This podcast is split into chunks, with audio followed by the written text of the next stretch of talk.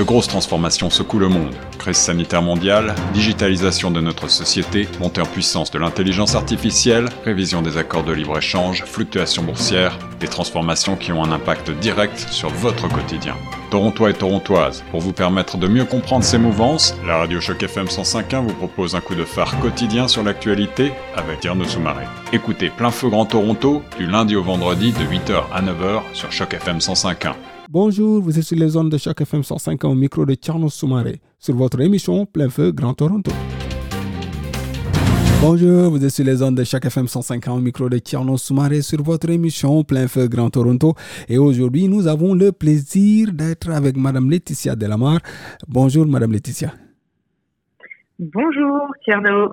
Comme on le disait, vous êtes la directrice culturelle de l'Alliance française de Toronto, une structure qui développe le français et la culture de la francophonie ontarienne et diverse au sein euh, de ses locaux. Une année quand même très mouvementée, beaucoup de changements dans le développement des activités un peu partout au Canada et dans le monde. Quel est le bilan que vous faites de cette année passée, Laetitia? Ah bah, c'est un bilan euh, compliqué. En même temps, euh, c'est une année qui a été pleine de défis et, euh, et de challenges à, surmonter.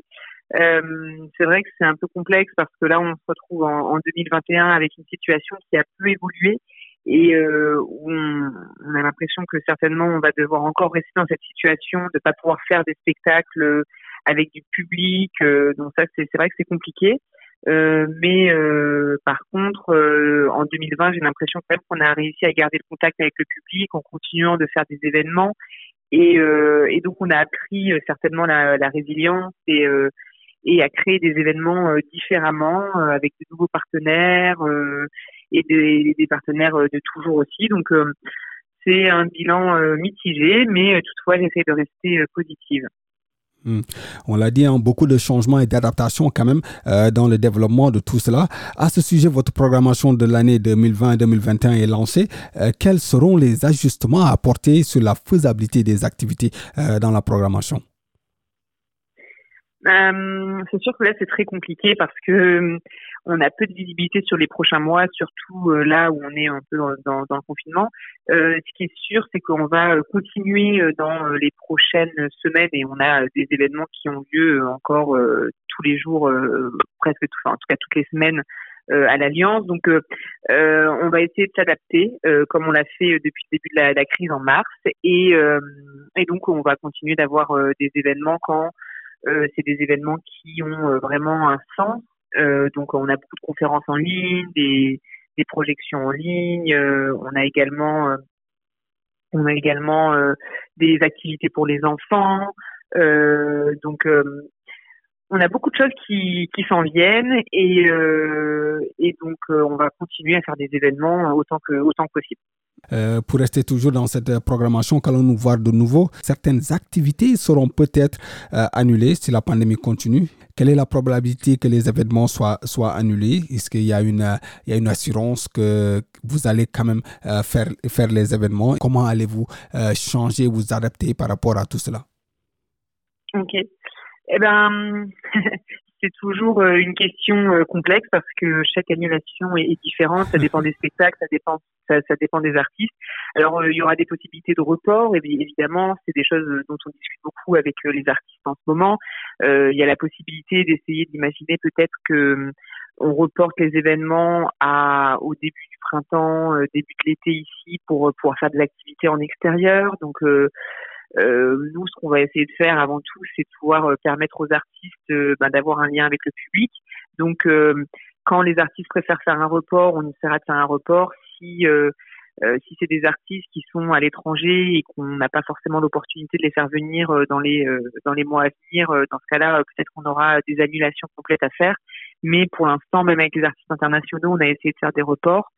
Donc donc c'est ça, c'est sûr que là on a conscience que jusqu'à la fin du mois de janvier, on, on va on va pas avoir d'activité en présentiel et puis après euh, dans les prochains mois peut-être très peu. Donc c'est sûr que on, est très attentif aux aux, avancées euh, et euh, bah de de la pandémie et essayer de voir comment on peut au mieux ré, réorganiser notre programmation. Mais mais de toute façon, voilà, on va continuer de proposer des activités, même si ce sera peut-être un peu différent de ce qu'on pouvait voir quand on était en présentiel. Mais donc, donc oui, on, aura nos événements, les annulations, on va les reporter et, c'est ça. c'est assez quand même compliqué, mais comment vous organiserez-vous avec les artistes? Comment, euh, comment ils se préparent quand on sait que beaucoup d'artistes, en tout cas, ne font plus d'événements et que subitement, boum, tout, tout est annulé? Comment, comment, Quelle est l'organisation que vous allez faire avec eux? Euh, alors après, avec les artistes, bah, c'est euh, bah, c'est toujours une négociation qu'on voit avec eux. Mais après, cette année, on, est moins surpris puisqu'évidemment, euh, on n'est pas dans la même circonstance que l'année dernière. Où on n'avait pas conscience de cette pandémie. Donc, quand on a fait, quand on a signé les contrats, on savait déjà qu'il y avait la possibilité éventuellement de report, peut-être de, de passer sur un, un format en ligne. Donc, c'est des, des questions qu'on avait déjà discutées avec les artistes. Donc, à ce stade-là, c'est c'est encore possible de négocier avec eux. Après, ce qui est compliqué, c'est pour les artistes qui ont été annulés l'année dernière, qui avaient potentiellement pu être reportés cette année et qui sont à nouveau annulés. C'est vrai que pour eux, c'est compliqué. Euh, et euh, je dirais que la difficulté, c'est surtout pour les artistes internationaux avec lesquels on travaillait, parce que bon bah forcément avec eux, on a euh, plus de difficultés à pouvoir les reporter, et, et, aussi parce que les artistes internationaux, on a souvent moins d'aide financière euh, de la part des différents gouvernements au Canada. Donc, euh, donc c'est vrai que c'est plus pour eux que c'est complexe. Sinon, euh, pour le reste, ceux qui sont en tout cas au Canada, on pourra faire en sorte, je pense, de trouver une date pour les faire revenir. donc, donc là, moi, je suis plutôt positive là-dessus. Euh, avec les artistes, on arrivera à trouver un, un, terrain d'entente. De toute façon, on, travaille dans le même sens, euh, qu'on soit euh, diffuseur ou, ou artiste. L'idée, c'est de pouvoir, nous, en tout cas en tant que diffuseur, de pouvoir proposer des artistes et les faire découvrir au public. Donc, on va essayer de, de faire ça de la façon la plus adéquate possible. Hmm. Revenir juste à la programmation, qu'est-ce qu'on aura pour cette année dans la programmation? Euh, Je me rappelle que quelques mois, quelques mois en arrière, on vous avait posé la question à savoir que, de savoir les, euh, les belles choses qu'on aura dans cette, dans cette programmation. On n'a pas eu euh, un mot que vous avez lâché sur cette programmation, mais pouvez-vous nous dire qu'est-ce qu'on aura, les grands noms qu'on aura dans cette programmation cette année et l'avancée de, des contacts que vous avez eu avec eux, tout en sachant que tout peut être cancel à, à la dernière minute? Ouais. Euh, oui, donc maintenant on a évidemment annoncé la, la programmation depuis euh, depuis un petit moment, mais c'est vrai que euh, là donc euh, ben, très prochainement on a un événement en ligne euh, qu'on organise qui s'appelle la nuit des idées. c'est une nuit tout entière le 28 janvier où on va discuter avec des penseurs, des auteurs, des philosophes de la question de proches. Euh, donc je vous invite vraiment, ce sera en ligne, ce sera un très bel événement et on aura la chance de recevoir euh, notamment euh, l'autrice Kim Thuy, qui est vraiment une femme très très inspirante et donc je vous invite vraiment à regarder cet événement. Après, dans les prochains mois, on va avoir on va avoir beaucoup d'artistes. Donc là c'est un peu j'essaie de réfléchir aux artistes pour l'instant on sait que c'est confirmé puisqu'on avait par exemple l'artiste Pomme et euh, on vient euh, qui devait venir au mois de février on a repoussé son concert euh, au mois de septembre prochain. Mais mais dans les, les artistes voilà où je suis assez confiante de les recevoir on a notamment une compagnie qui s'appelle la fille du laitier et qui va venir proposer un spectacle jeune public et pour les adultes également. Donc c'est du théâtre d'objets c'est c'est vraiment très drôle et donc ce sera au mois de juin sera très très belle, euh, un très très bel événement. Euh, on a euh, également aussi ben, des, concerts à venir. On a donc cet artiste qu'on aime beaucoup qui est Stéphane Wembel qui fait qui fait du jazz manouche. Et et ensuite dans tout ce qui est